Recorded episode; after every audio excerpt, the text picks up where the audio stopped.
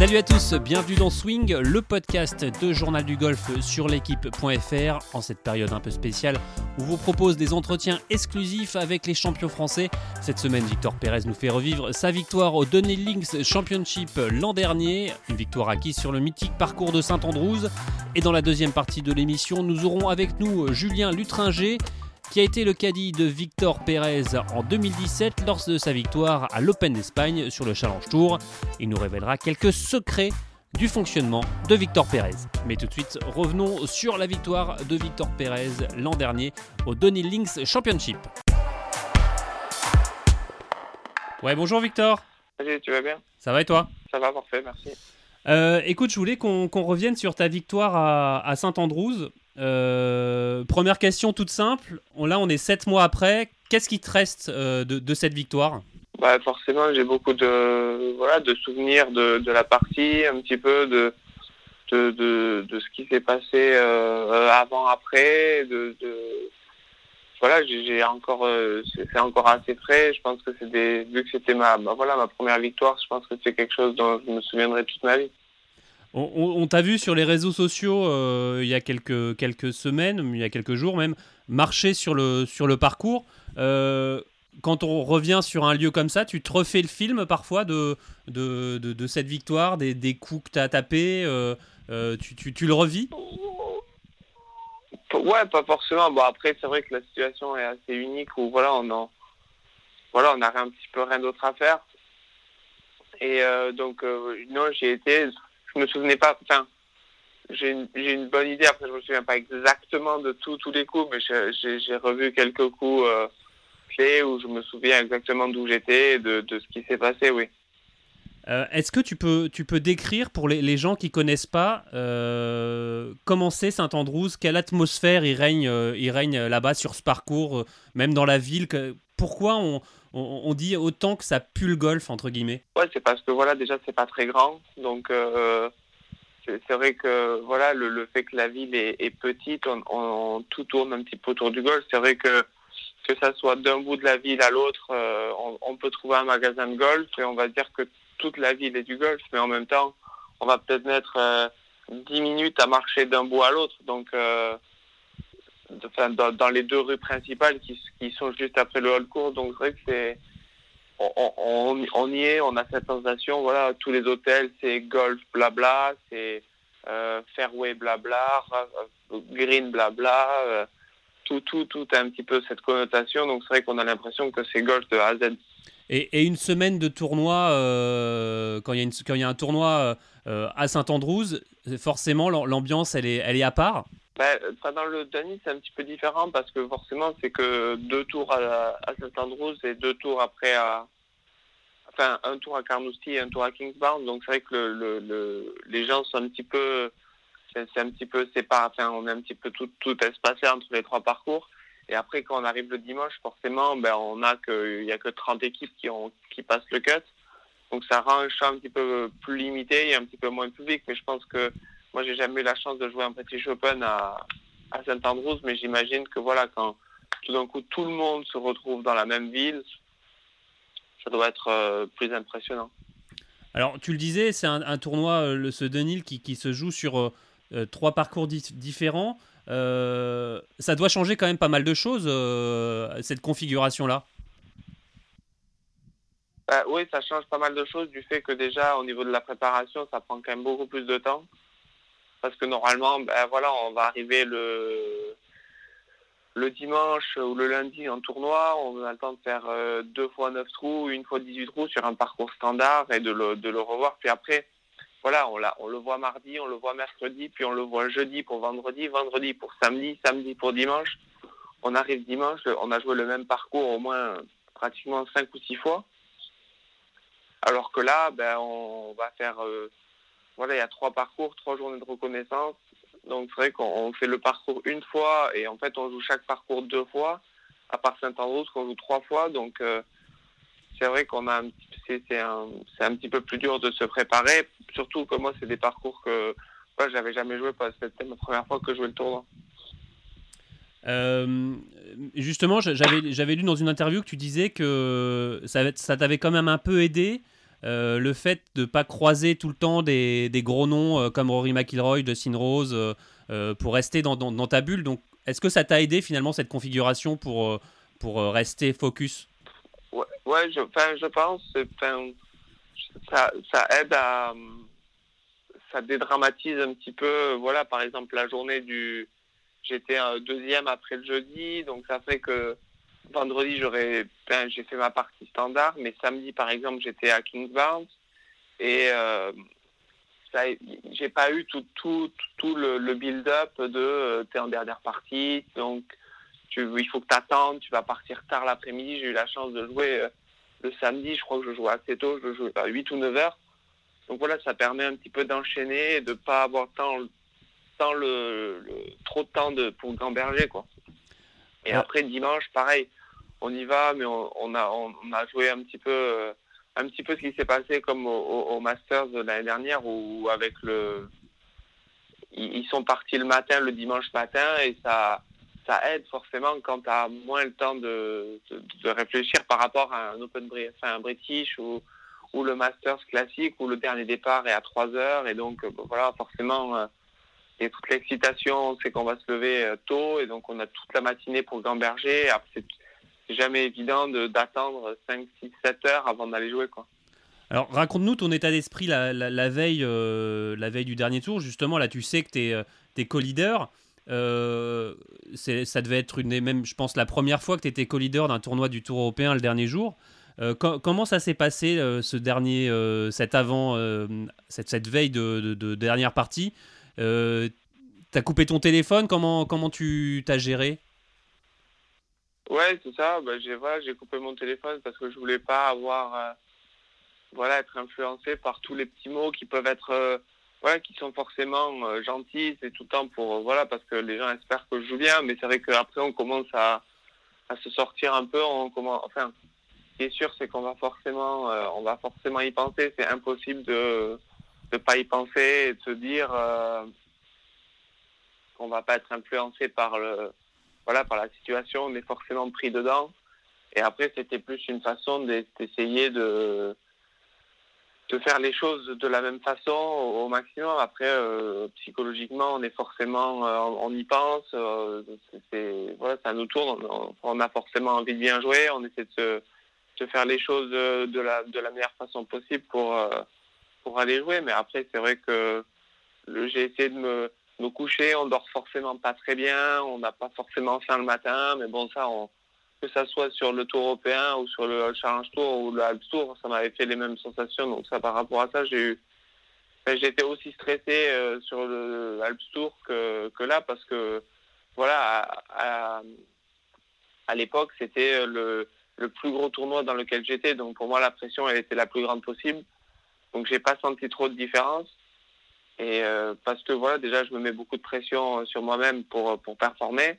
Et donc, j'avais forcément envie de bien jouer, mais, comme, mais comme tout le monde l'aurait été dans ma situation, je pense.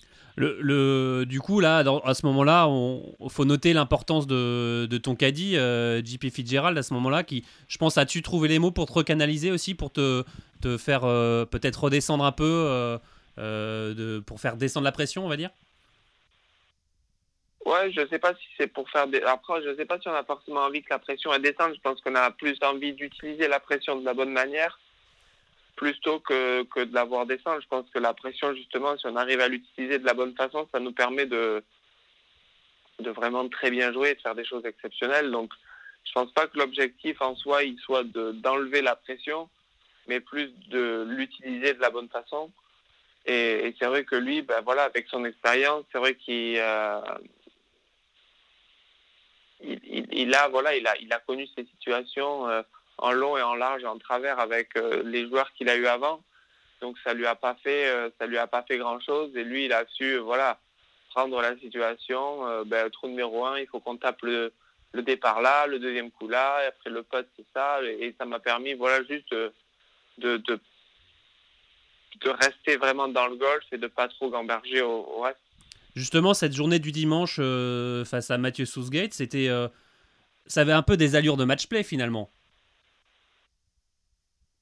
Euh, ouais, un petit peu. Après, je me suis rendu compte après quand on me l'a raconté que les, les panneaux qui ont suivi étaient un petit peu décalés par rapport à, à la réalité en fait des scores. Je crois que le panneau 15, le score qui était noté pour les autres joueurs était était un peu faussé parce qu'ils étaient déjà un trou plus loin et donc c'est vrai que qu'on a eu un petit peu cette chance de voilà d'avoir un peu ce mano à mano où c'est c'est un peu plus facile de se rendre compte. On était un petit peu détaché déjà des autres de, de se rendre compte de la de ce de ce dont on a besoin de faire pour euh, pour gagner le tournoi alors que de temps et d'être en dernière partie, on sait que forcément, quand nous, on va arriver au 18, on aura toutes les cartes en main et on saura ce, ce, qu'on doit faire.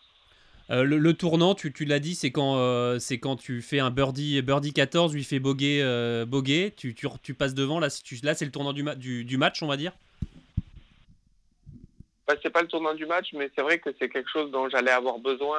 j'allais avoir besoin un petit peu de son aide parce qu'il avait deux points d'avance. Ça nous a remis égalité. Et, euh, donc voilà, il avait deux points avance avec 5-3 joués, donc j'allais avoir forcément, voilà, s'il fait, euh, s'il fait birdie 14, ben je fais birdie 14, certes, mais ça change rien, toujours deux points 4-3 joués, j'allais, voilà, je savais qu'il y avait, j'allais avoir besoin d'un petit coup de pouce euh, parce qu'il y avait beaucoup de vent, il faisait froid et c'était pas évident de faire des birdies. Et ça, ça allait être forcément très compliqué, par exemple, de faire euh, euh, trois, trois birdies sur les cinq années, c'était possible, mais voilà, après, le, ça, ça, allait rester, euh, ça allait rester compliqué de faire trois birdies. Donc c'est vrai que c'était le, fait qu'il me donne un point, deux points même sur le par 5 comme ça, euh, ça, ça, ça, forcément, ça, a remis le, score à, égalité.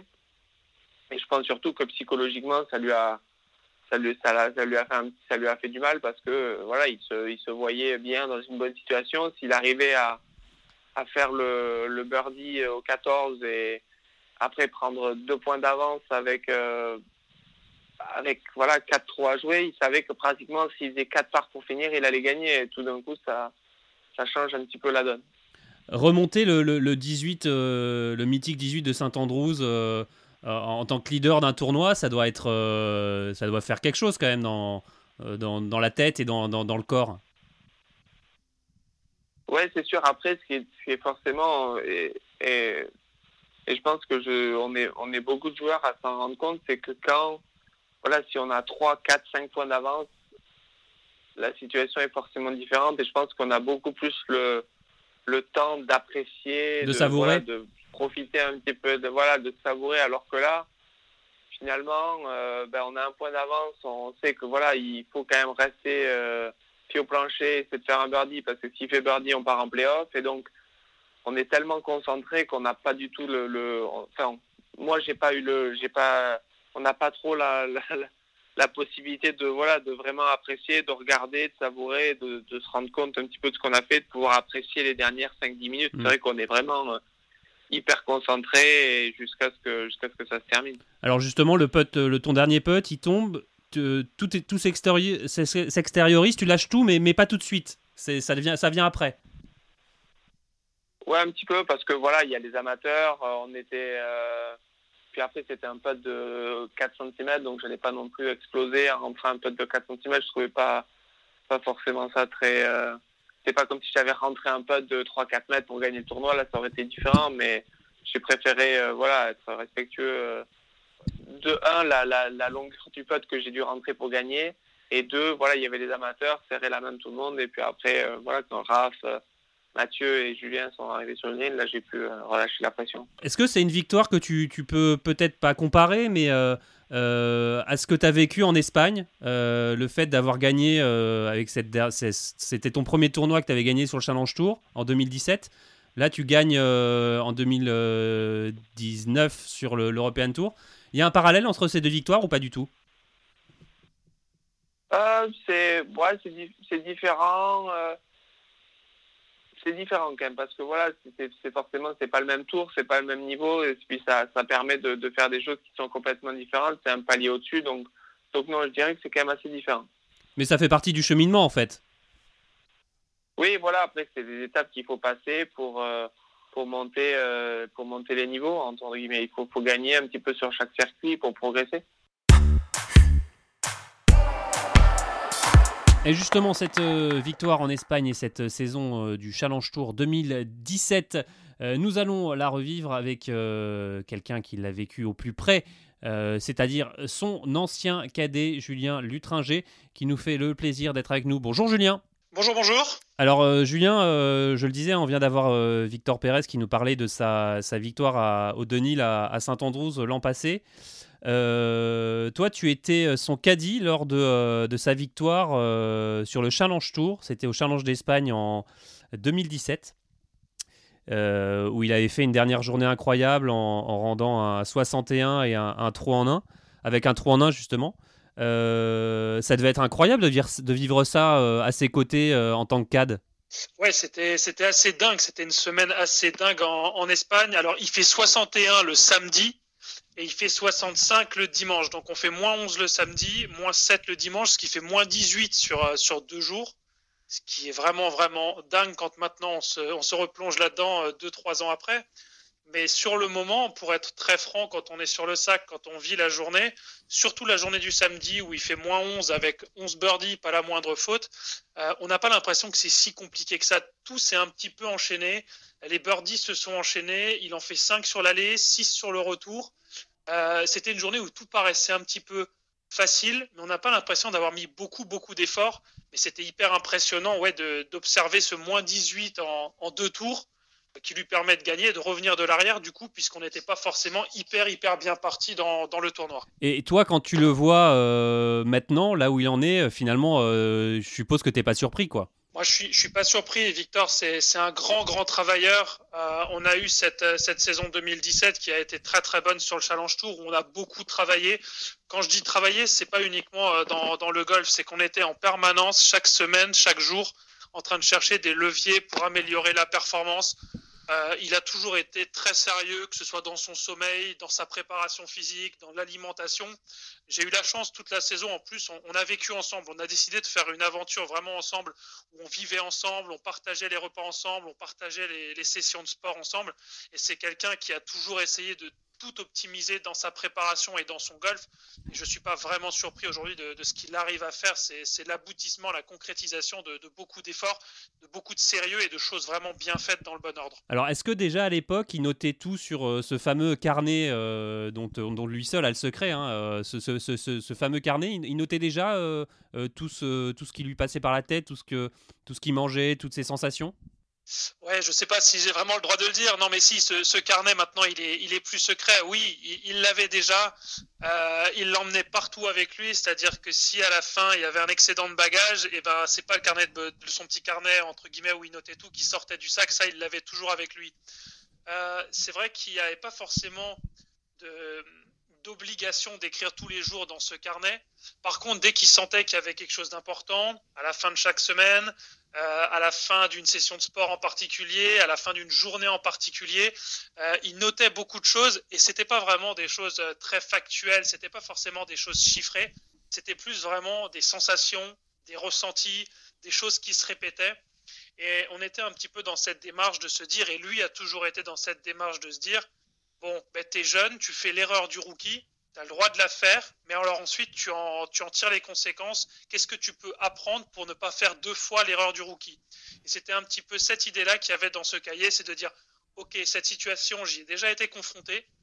Quand j'ai été euh, un peu plus jeune, j'ai fait cette connerie-là. Maintenant, je vais le gérer de cette façon-là. Et je crois qu'aujourd'hui, c'est ce qui lui a permis d'avancer et de gommer au fur et à mesure toutes les petites erreurs, toutes les petites imperfections qu'il avait ce cahier, c'est quelque chose de, très très important pour lui.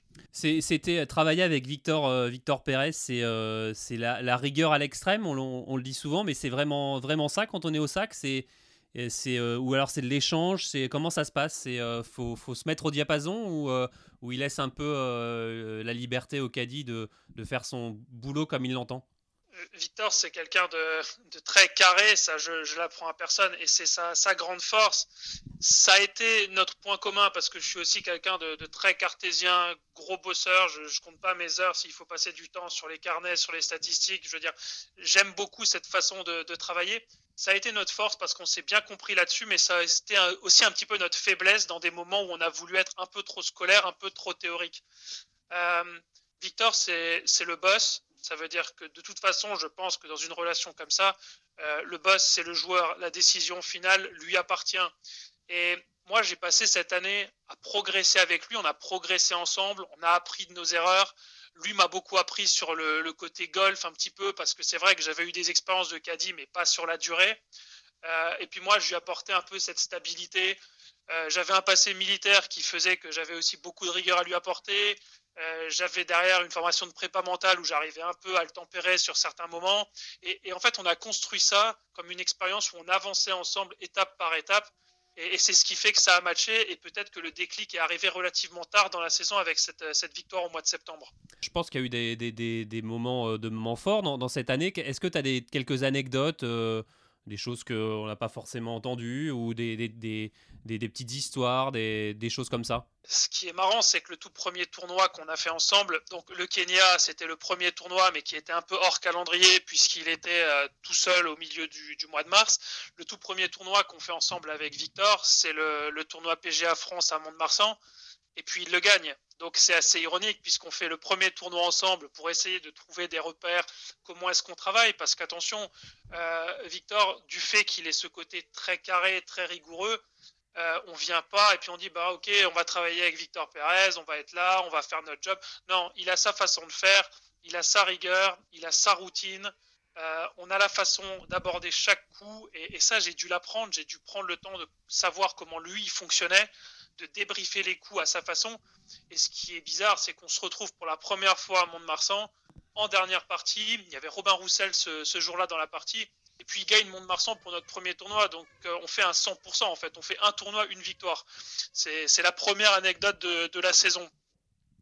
La deuxième, c'est qu'on décide de ne pas aller la semaine d'après à, Arcachon parce qu'il euh, y a le tournoi en Turquie qui enchaîne deux semaines après et qu'on ne veut pas être ni fatigué physiquement, ni avoir un enchaînement entre le dernier tour à Arcachon, le vol en Turquie, etc.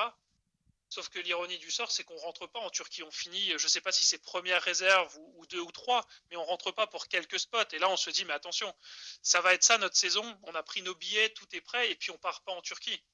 Donc là, il faut chercher des solutions. Parce qu'il rentrait pas sur, il rentrait pas sur ces tournois du challenge pour au début. Ben, sur, le, premier tournoi en, Europe, entre guillemets, en Turquie, il n'est pas rentré. On finit, ouais, je crois qu'il est troisième réserve, et puis on décide de, ne pas y partir, et, on a bien fait puisqu'on ne serait pas rentré dans le champ. Et donc là, premier un petit peu coup dur de la saison, puisqu'on était parti ensemble pour commencer sur le Challenge Tour en Turquie, lancer sur la dynamique de Mont-de-Marsan, et puis tout s'arrête, sachant qu'il n'y a pas de tournoi pendant un mois, le suivant il est à la fin du mois de mai. Euh, on se pose la question, on ne peut pas rester un mois sans jouer, on a décidé de ne pas aller à Arcachon. Donc qu'est-ce qu'il fait? Et ça, c'est du Victor Pérez euh, tout craché et qui, fait ça très très bien. Il me dit, écoute, il faut qu'on aille sur l'Alps Tour, on va faire un tournoi sur l'Alps Tour parce qu'on ne peut pas rester un mois sans jouer, sans rien faire.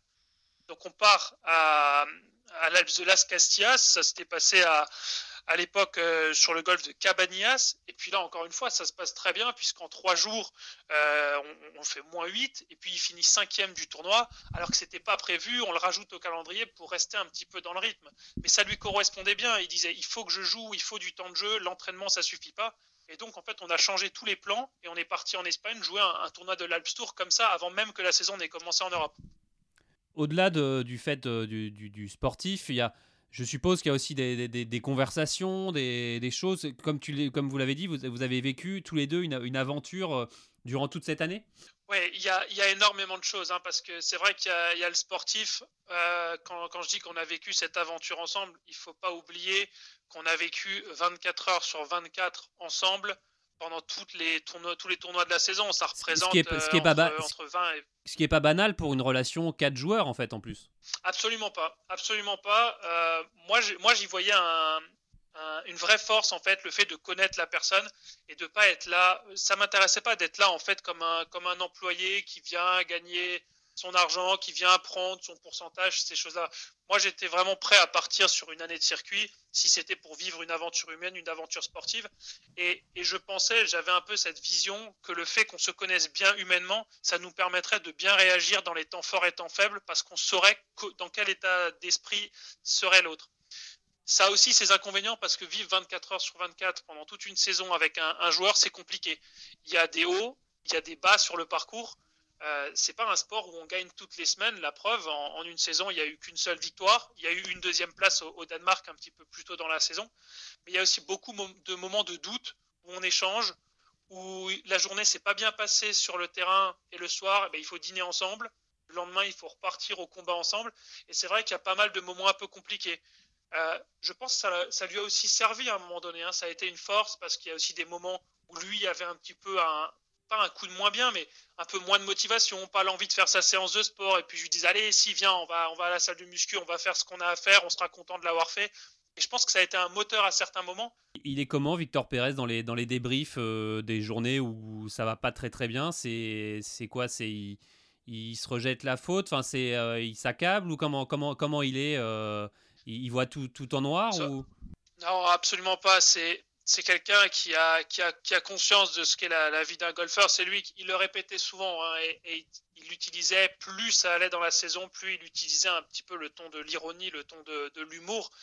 Il disait c'est le golf qui teste, c'est la vie qui teste.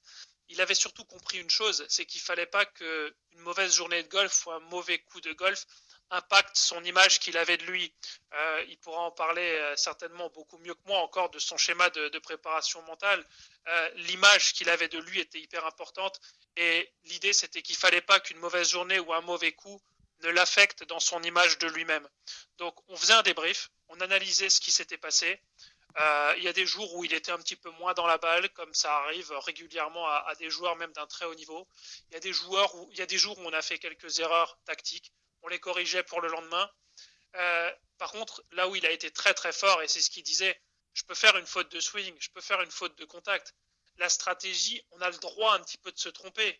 J'ai le droit d'être fatigué si on est à la fin d'un cycle de 3 ou 4 semaines de tournoi. Par contre, ce que j'ai pas le droit, c'est de faire une faute mentale. Et je crois que des fautes mentales, il n'en a pas faites, et c'est ce qui a fait que son image a toujours été intacte. Les débriefs duraient un certain temps, on analysait ce qui s'était passé, on cherchait des solutions. Et puis ensuite, on avait cette faculté à passer à autre chose. Euh, c'est arrivé très souvent. J'ai un exemple en tête qui est le Kazakhstan, euh, qui était quand même l'un des points d'orgue de la saison. Est-ce que l'un des gros tournois C'est un gros tournoi important pour les points pour la montée.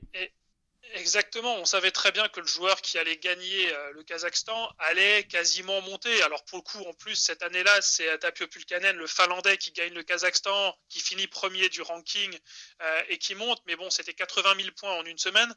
Euh, on arrive au Kazakhstan, pas mal de frais engagés parce que bah, c'est à un moment donné, c'est un déplacement un petit peu plus long, c'est un pays un peu plus compliqué à gérer. il joue 76 le jeudi, donc on sait déjà qu'avec 76 le jeudi, on est quasiment condamné. Euh, sauf qu'ensuite, on a cette force de dire bon, ben voilà, on va se battre parce que la saison n'est pas finie, il y a beaucoup de choses qui arrivent. Et le, vendredi, il fait 68 avec 7 birdies, on rate le cut, c'est une chose. Mais c'est ce combat qu'il a eu, ça n'a pas servi à rien puisque la semaine d'après, on était en Espagne et on, gagnait. C'est là encore une fois que je, dis que c'est quelqu'un de très fort dans la tête. Je crois que c'est ce qui le caractérise vraiment, c'est que même quand la situation est, je vais pas dire désespérée, mais quand on n'est pas bien, c'est pas quelqu'un qui va se laisser entre guillemets mourir sur le terrain. Au contraire, il, va peut-être mourir à la, fin de, la partie, mais les armes à la main. Et ça, c'est ce qu'il a toujours caractérisé, c'est-à-dire qu'on était capable d'enchaîner un tour qui était pas bon, voire pas bon du tout. On a aussi l'exemple à, Saint-Omer. Saint-Omer euh, en 2017, on a un dernier tour qui est très très compliqué. Il, fait 77 de souvenirs. Euh, la semaine d'après, on part au Danemark, il fait deuxième.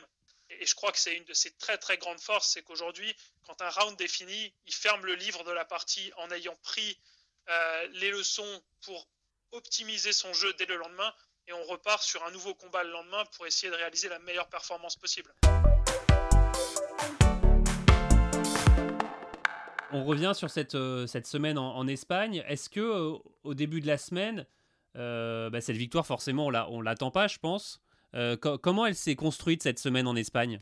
C'est marrant parce que je pense que cette semaine en Espagne, elle commence, euh, elle commence la semaine d'avant au, Kazakhstan, où, je le disais précédemment, ça se passe pas forcément très bien, on rate le cut.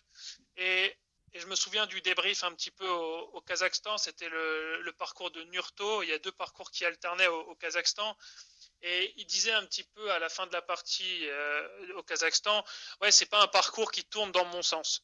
Alors, Victor, c'est plutôt un joueur qui a, qui a une vraie tendance à jouer en fade, un fade qui maîtrise énormément, un fade puissant.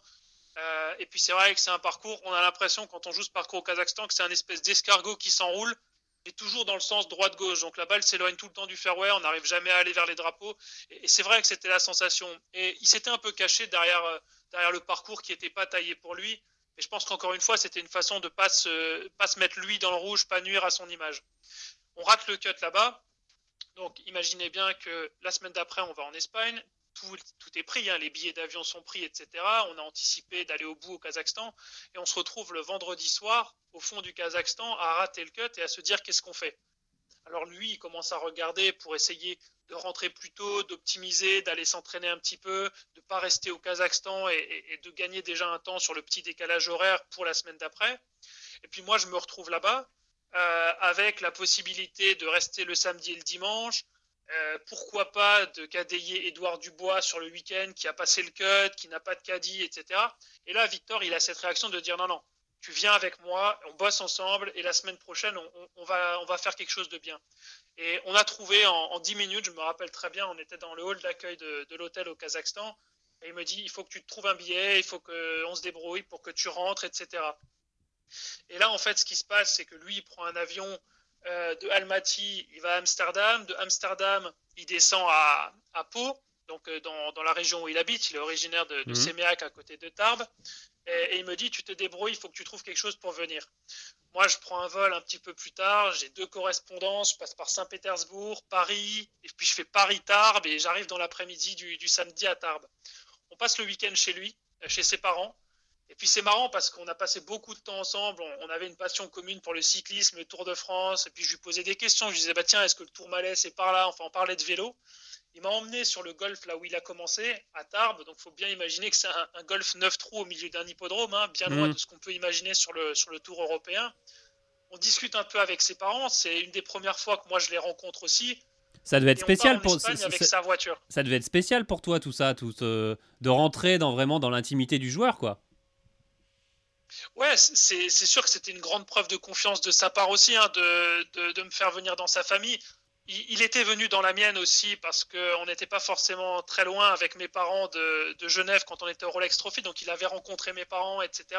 Et on avait créé un peu cette, euh, cette relation vraiment qui dépassait celle de la relation joueur-caddie. Et, et je me souviens très bien qu'on est parti en voiture de chez lui le, lundi matin pour aller à, à Iski Golf en Espagne. C'était pas forcément très loin, on avait 3-4 heures de route. Et juste avant qu'on parte, euh, je me souviens de son père qui lui dit Allez, mon grand, fais quelque chose de bien. Et, il lui rappelle inconsciemment Souviens-toi, l'an dernier sur l'Alps Tour, c'est aussi en Espagne que tu as gagné. Hmm. Et, et, je sais pas si à un moment donné il y a eu un déclic, mais il a toujours beaucoup, euh, beaucoup écouté son père. C'était marrant hein, parce que son, père, c'est plus euh, le monde du rugby. Et Victor, s'il n'avait pas été joueur de golf, il aurait pu faire euh, deuxième, troisième ligne au rugby, hein, sans aucun problème. Il a le, physique pour. Euh, son père était très impliqué dans, le rugby à Tarbes. Et il a eu un peu ce, mot de lui dire bah, écoute, tu as gagné en Espagne l'an dernier sur l'Alps Tour. Pourquoi pas cette année sur, sur le Challenge Tour? Et je ne sais pas si c'était un, un, bon présage, mais c'est un petit peu ce qui s'est passé à la fin de la semaine. Et le fait d'avoir décidé de passer ce week-end ensemble, dans sa famille, de se ressourcer, d'aller travailler un peu au golf de Tarbes, euh, de partir en voiture, d'être vraiment dans quelque chose qui connaissait bien cette zone de confort. On est parti, je, fais un peu la comparaison, c'est un peu comme deux copains qui partaient jouer un Grand Prix, hein, alors qu'on partait sur un tournoi du Challenge Tour, mais quasiment à la maison. Et c'est peut-être ça qui a fait qu'on était vraiment dans une situation optimale pour performer et qui a fait qu'à la fin de la semaine, bah, il, a, il a soulevé le trophée de, ce Challenge d'Espagne. Tu, gardes quoi, toi, de cette, euh, de, de de cette cette semaine, plutôt de ce, week-end qui, a été, euh, qui a été fantastique. Tu, tu, me disais que tu avais marqué les, les, sensations de Victor sur certains trous, sur certaines euh, situations, c'est ça? Ouais, moi je marquais absolument tout, surtout pendant la, la reco. C'est vrai que quand on fait la reco, euh, il y a déjà tout ce qui est tactique, etc. On essaye de trouver les bonnes zones. Et il y a cette phrase que j'aimais beaucoup de la part de Victor, c'est que quand on approchait d'un green, bon, bah, il y a toujours les zones où on est bien, les zones où on est un peu moins bien. Et puis il me regardait avec son sourire et puis il me disait T'as déjà vu une prison? Juste là. Et c'était l'endroit short-sided avec le ref un peu de rue. Et il me le disait, mais je sais pas, sept ou huit fois à chaque reco, on était en train d'identifier les prisons et je savais que c'était l'endroit où il voulait pas aller. Euh, il y a certains départs ou certains trous où il me disait ça visuellement j'aime pas, c'est un trou que j'aime pas. Donc je savais très bien que si on se retrouvait. Donc tu notais sur le parcours, tu notais sur le carnet, tu notais sur le carnet. Oui, tout à fait. Tout à fait. Moi, pour, pour, pour l'anecdote, quand j'ai un petit cœur barré euh, au niveau du numéro du trou, c'est que c'est un trou qu'il aime pas. Et donc je sais très bien que c'est pas un trou où si on doit chercher un birdie pour passer le cut, ou si à un moment donné il faut faire la différence, c'est pas sur ce trou-là où je vais vraiment le, pousser un petit peu à être offensif, puisque je sais qu'il m'a dit qu'il l'aimait pas. Et si pendant la reco il me dit que c'est un trou qu'il aime pas, c'est un visuel qui risque de l'oppresser encore plus le jour de la compétition. Donc c'est des trous que en fait, moi, dans l'idée, si on arrive à sortir de ces trous-là avec des parts, c'est bien. Si on a un birdie, tant mieux. Mais on va pas prendre de risques inconsidérés, sachant que déjà visuellement, c'est quelque chose qu'il aime pas. Raconte-nous un peu ce, trou en un aussi. Euh, euh, finalement, tu auras, quasiment tout vécu avec Victor la même semaine. Euh, la victoire, le trou en un, c'est. Ouais, c'est génial. Déjà qu'il y a eu le, moins 11 le samedi. un moins 11 où, tous les joueurs sont venus un peu le voir à la fin de la partie lui disant euh, qu'est-ce que tu as mangé quoi? Parce que personne je crois que le deuxième score de la journée c'était moins 7 c'est-à-dire qu'il avait mis 4 coups au deuxième meilleur joueur du champ ce jour-là. Et puis le, dernier jour il y a ce trou en un. Alors c'est sur un c'est sur un par 3 c'était le trou numéro 6 c'est un par 3 qui est en, contrebas qui descend énormément. Euh, je crois que du tee, je, prends le carnet sous les yeux là pour pas pas donner de chiffres erronés mais oui ça descend d'une vingtaine de mètres entre le départ et le green et on vient de faire birdie sur le trou 5, qui est un, trou qui est exactement dans le même sens, donc le vent est identique. Et, Victor, il vient de poser un, fer neuf à une distance équivalente donnée sur le trou 5 pour faire birdie. Et on se retrouve donc avec une distance de, 143 mètres, normalisée euh, avec le, dénivelé. Et il me regarde comme ça et puis il me dit Ouais, je vais mettre un, fer neuf, euh, trois quarts standard. C'était un peu nos codes. Et je lui dis, mais attends, le trois quarts standard, c'est celui qu'on vient de mettre avant. Euh, il a fait 138 euh, mètres. C'est un tout petit peu plus qu'il faut mettre. Et là, juste avant de taper, il est déjà à l'adresse. Il me dit, OK, je mets un full. Et donc, il, rajoute, je sais pas, il rajoute euh, peut-être un degré d'amplitude, peut-être un, demi-miles de vitesse. Enfin, il rajoute quelque chose pour basculer de son standard à son full. Et puis la balle fait la distance, tombe dans le trou. Euh, il laisse tomber son club et puis lui-même est surpris puisqu'il me regarde un peu bêtement et puis il me dit c'est mon premier. et en fait on était heureux. Euh, il y avait le Norvégien qui était dans la partie avec qui on était vraiment en, combat pour, la victoire, pour la victoire, qui lui tape dans la main et qui doit jouer juste derrière. Et, et lui, il embarque son coup complètement à gauche dans le rough il arrive à sauver son part, mais c'est ce qui nous fait passer. En fait, nous, on passe de moins 19 à moins 21. Donc en fait, on fait un bond de, deux coups. Et puis le Norvégien, en, sauvant le par, il fait moins 20. Donc il avait un coup d'avance avant de taper son coup, et il se retrouve avec un coup de retard à l'issue du trou. Ça n'a pas été définitif puisqu'il est revenu au, au, 9, mais ça a été un sacré coup au moral pour lui de prendre trou en un.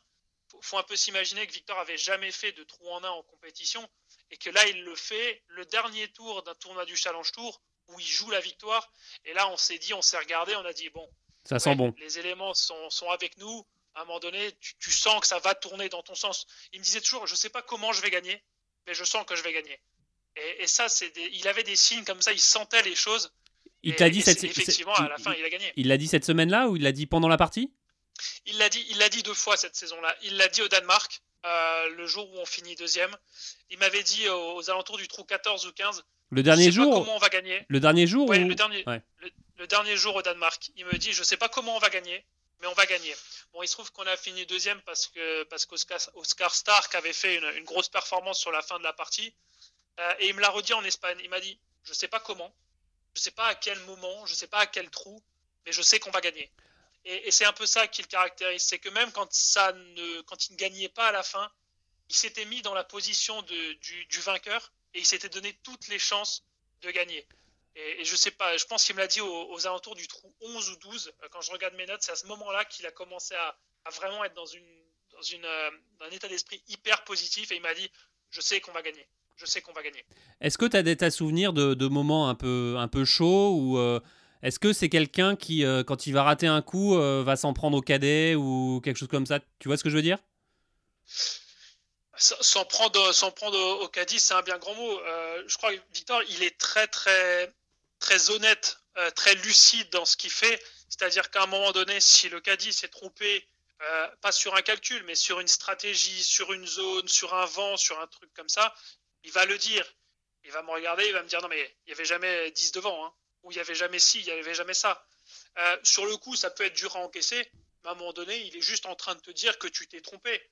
Euh, sans vouloir te, te blâmer, t'offenser, mais il te dit là tu t'es trompé. C'est pas le bon, c'est pas le bon shot et c'est pour ça que je me retrouve dans la merde. Et il a raison. Euh, il a été très peu, c'est très peu quelqu'un qui à un moment donné, quand il fait une faute de swing, il dit ah putain je l'ai mal joué, je l'ai mal touché. Il, va très peu, euh, très peu essayer de s'en prendre à son caddie de manière injuste, pas du tout.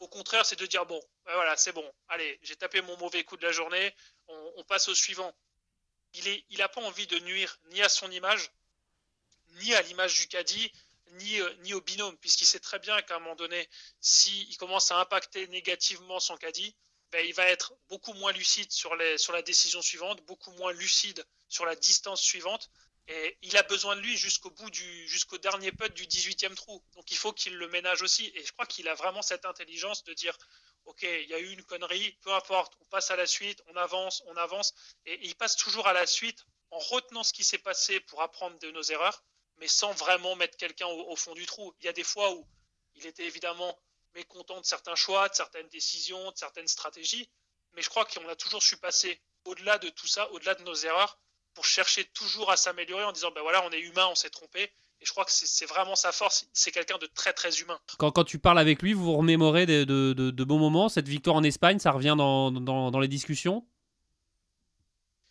Pas, pas, forcément, on n'est pas, on n'est pas à s'appeler à dire ouais, on a gagné en Espagne parce que faut, faut pas oublier une chose, c'est que depuis l'Espagne, il a regagné en, en, Chine sur le Challenge Tour, il a désormais gagné sur le Tour européen. Euh, on minimise pas cette, euh, cette victoire euh, en, en, Espagne puisqu'on sait que ça a été un bon déclencheur, ça a été sa première sur le Challenge ouais, Tour. J'en parlais avec lui tout à l'heure, c'est un cheminement en fait. Cette victoire, c'est le, le, le, commencement de, de, de quelque chose au final. Oui, oui, oui, c'était une étape supplémentaire clairement dans, dans les étapes que lui s'était fixé. Il avait gagné sur l'Alps Tour, il gagne sur le Challenge Tour, il regagne l'année d'après euh, en, Chine. Mais on s'appelle pas en fait pour dire ah ben on a gagné, on a été bon, on a été fort. Parce que tous les deux, déjà, on a le, on a le triomphe relativement modeste. Je crois que la victoire, c'est la conséquence de la qualité du travail. Et on est tous les deux beaucoup plus à, à réfléchir à comment optimiser notre travail plutôt qu'à se demander si on va rajouter un trophée sur notre, sur notre étagère. Évidemment que c'est le but quand on fait du sport, quand on est dedans, de rajouter des trophées, mais on est beaucoup plus dans des discussions amicales sur euh, nos vies de famille respectives, sur euh, ben voilà, on, a toujours nos anecdotes un petit peu sur le cyclisme qui est un point commun qu'on a ensemble. Euh, et, voilà, mais c'est pas pas le but de, de dire voilà on a gagné ensemble, on a fait ci, on a fait ça. On sait qu'on l'a fait, et le fait de se le remémorer trois ans après, ça remplacera pas les émotions qu'on a vécues le, le, jour J quand on y était, qui pour le coup passent très très vite, et on oublie quasiment tout ce qui s'est passé tellement ça a été fort et intense ce jour-là. Ça marche. Ben, merci beaucoup, euh, Julien. Je t'en prie. À bientôt. À bientôt. Salut.